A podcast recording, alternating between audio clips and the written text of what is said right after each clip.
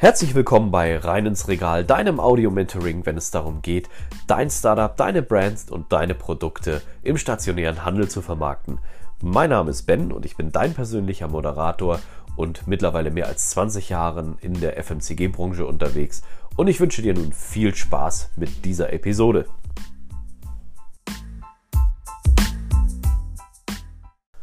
Guten Tag und liebe Grüße. Ich freue mich wieder sehr, dass du eingeschaltet hast, dass du bisher dran geblieben bist. Und jetzt kommen wir zum dritten Teil der in sich geschlossenen Marketing-Miniserie. Ähm, wie komme ich rein ins Regal und was ist dafür zu beachten?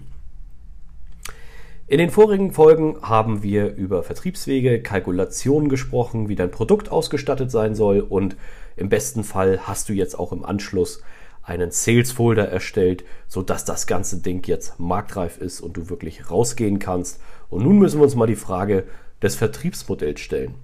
Heißt also, wie und wo und wann möchtest du dein Produkt, deine Waren denn anbieten? Gleich vorab, die ganzen Thematik des Vertriebes ist enorm umfangreich und groß. Und die wird auch auf jeden Fall noch in anderen Folgen behandelt und würde auch diese Mini-Auskopplung im Marketingbereich sprengen. Hier geht es einfach nur darum, dass du dir einmal ein paar Vertriebsmodelle anhörst von mir, so dass du dann entscheiden kannst, in welche Richtung möchte ich einfach gehen. Grundsätzlich kannst du auch vieles ausprobieren. Ähm, das ist, würde ich dir auch empfehlen, denn äh, man weiß nie, wie, wann, wo, welche Produkte am besten kommuniziert werden. Ich gebe dir mal ein Beispiel. Im Direktvertrieb zum Beispiel, ähm, persönlichen Direktvertrieb, das bedeutet, du promotest Produkte aktiv. Das sind zum Beispiel hochwertige Produkte, die erklärungsbedürftig sind, äh, die aber auch einer besonderen Story bedarfen, wie zum Beispiel bei dem Thema Wein. Das funktioniert im Direktmarketing am besten. Da geht es in der Regel nicht über den Preis, dass man einfach nur ein Preisfeldangebot rausschickt und ähm, ja, dann ist es das. Sieht beim äh, Mineralwasser zum Beispiel anders aus. Da geht es über den Preis, da geht es darum, ist das Produkt einfach und vergleichbar und welcher Preis wäre dann da der interessante. Vertriebsmodelle, welche haben wir da? Nun, wir haben einmal, wie schon eben angesprochen, das Vertriebsmodell, dass du jetzt mit deinem Schein äh, unter dem äh, Arm geklemmt sozusagen wie im Aktenkoffer durch die Märkte zu deinen Kunden fährst, um das Produkt aktiv anzubieten. Hier ist es unbedingt wichtig, dass du nicht nur den Sales Folder dabei hast, sondern auch ein paar Schmeckmuster, dass man die Ware vor Ort gleich verkosten kann. Das wäre der direkte Vertrieb.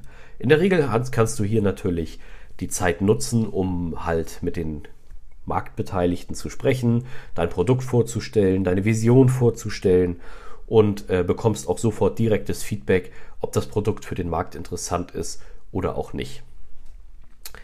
Der Nachteil ist natürlich, dass das sehr zeitaufwendig ist. Denn stell dir mal vor, du nimmst dir ein, zwei Stunden Zeit, fährst in den Markt, ähm, hast halt dein, dein Thema, was du abfackelst, äh, dann ist es natürlich auch zu berücksichtigen, dass das sehr zeitintensiv ist. Und grundsätzlich natürlich auch ähm, musst du dafür erstmal einen Termin haben. Nicht jeder Ansprechpartner ist immer zu jeder Zeit im Markt zugegen. Das wäre die direkte Form. Das Ganze kannst du natürlich auch aus der ähm, entfernten Position gestalten. Das bedeutet, das wäre das sogenannte ja, äh, halbe Online-Marketing. Das bedeutet, du gehst äh, über klassische Wege und äh, setzt halt online äh, per E-Mail oder auch über Social-Media-Kanäle, setzt du sozusagen dein Produkt in Szene, triggerst Händler drauf und ähm, führst sie letztendlich für dich in den Verkaufsprozess. Kann auf jeden Fall äh, ein interessantes Vertriebsmodell sein, wenn du am Anfang äh, startest, nicht viel Budget hast und natürlich auch möglichst viele Händler erreichen möchtest. Ich gebe dir jetzt schon mal den Tipp, dass solche Aktionen natürlich super interessant sind, aber auch ein sehr hohes Verpuffungsrisiko haben. Das bedeutet, äh, viele Mails oder auch äh, digitale Produktinfos werden gar nicht wahrgenommen. Ein weiterer Vertriebsweg wäre zum Beispiel, dass du Handels- oder Fachmessen besuchst und dort dein Produkt wirklich dem Publikum vorstellst und auch nur die Audience sozusagen hast, die dir auch wirklich folgen, die dir, in, die dir äh, wirklich ihr Interesse schenken und auch Interesse an den Produkten haben. Denn das ist ja der Sinn einer Fachmesse, dass sie dorthin gehen, um sich halt wirklich ähm, ja, über die Produkte zu informieren. Und bei so einer Messe ist natürlich zu beachten, das bringt irre Spaß, du hast irre Input, aber es ist auch meistens enorm kostspielig. Da sind mehrere 10.000 Euro fällig, um einen kleinen Stand zu bekommen. Du musst Ware mitbringen, die du investieren musst. Du musst Personal investieren, deine eigene Zeit und weißt oft nie, wie viele Aufträge wirklich konkret da herauskommen. Ein anderes Modell wäre zum Beispiel, wenn du einen externen Dienstleister damit beauftragst. Es gibt äh, mehrere Agenturen, die in Deutschland sozusagen darauf spezialisiert sind, dein Produkt zu vermarkten. Die sind sehr professionell, die kennen ihre Kontakte, ihre Ansprechpartner, die wissen, wo der Artikel in der Regel laufen könnte oder für welche Marktteilnehmer das letztendlich interessant ist. Aber diese Agenturen haben eine enorme Schlagkraft. Ein kleinen Nachteil nur, dass sie meistens Exklusivität fordern. Das bedeutet, wenn, möchten sie dein Produkt auch exklusiv vermarkten und wenn der Best Case da ist, dass du gut verkaufst, dass die Produkte regelmäßig nachgefragt werden, ist alles gut. Aber es kann auch den Fall geben, dass dein Produkt nicht so in deinem Sinne vermarktet und promoted wird, wie du es dir vorstellst und du dann natürlich äh, auf Deutsch die Pappnase aufhast und ja, mit diesem Agenturvertrag ähm, ja auch eine Verbindlichkeit unterzeichnet hast, aus der du so einfach gar nicht rauskommst. Das nächste Vertriebsmodell wäre, wenn du über sogenannte Handelsketten gehst. Wir hatten damals über äh, Listungen gesprochen, welche Möglichkeiten es da gibt und das wäre auch ein Weg, wie du sozusagen dort aktiv werden könntest. Einfach einfach mal eine Handelskette ansprechen, dir dort einen Termin holen und versuchen, dein Produkt vorzustellen. Dann bist du im indirekten Vertrieb und äh, hast natürlich auch noch viele Möglichkeiten, dort ähm, ja, zu schalten und zu walten und auch viel Feedback zu generieren und gegebenenfalls auch gute, aber auch sehr hochwertige Sales zu machen. Und schlussendlich kannst du natürlich auch eine eigene Salesforce aufbauen. Das bedeutet eine eigene Vertriebsmannschaft, die wirklich selber komplett mit deinen Produkten nach deinen Vorstellungen in den Märkten und in den Outlets in Deutschland unterwegs sind.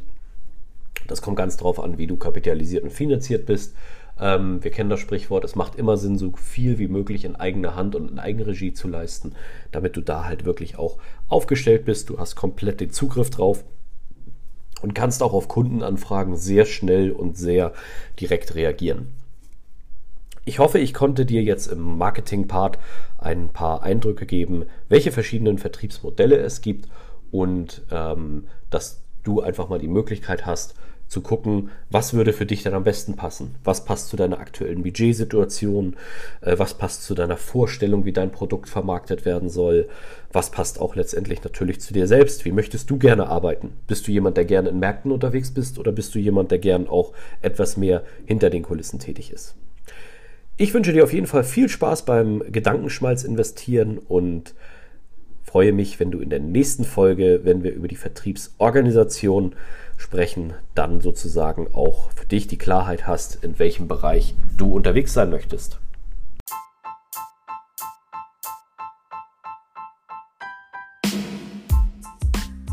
Vielen Dank für deine Zeit und deine Ohren, dass du dieser Episode gelauscht hast. Solltest du Fragen haben, nutze wirklich die Chance äh, der Interaktion. Und wenn es dir gefallen hat, lass gerne eine Rezension da. Ich wünsche dir nun einen wunderbaren Tag. Liebe Grüße, dein Ben.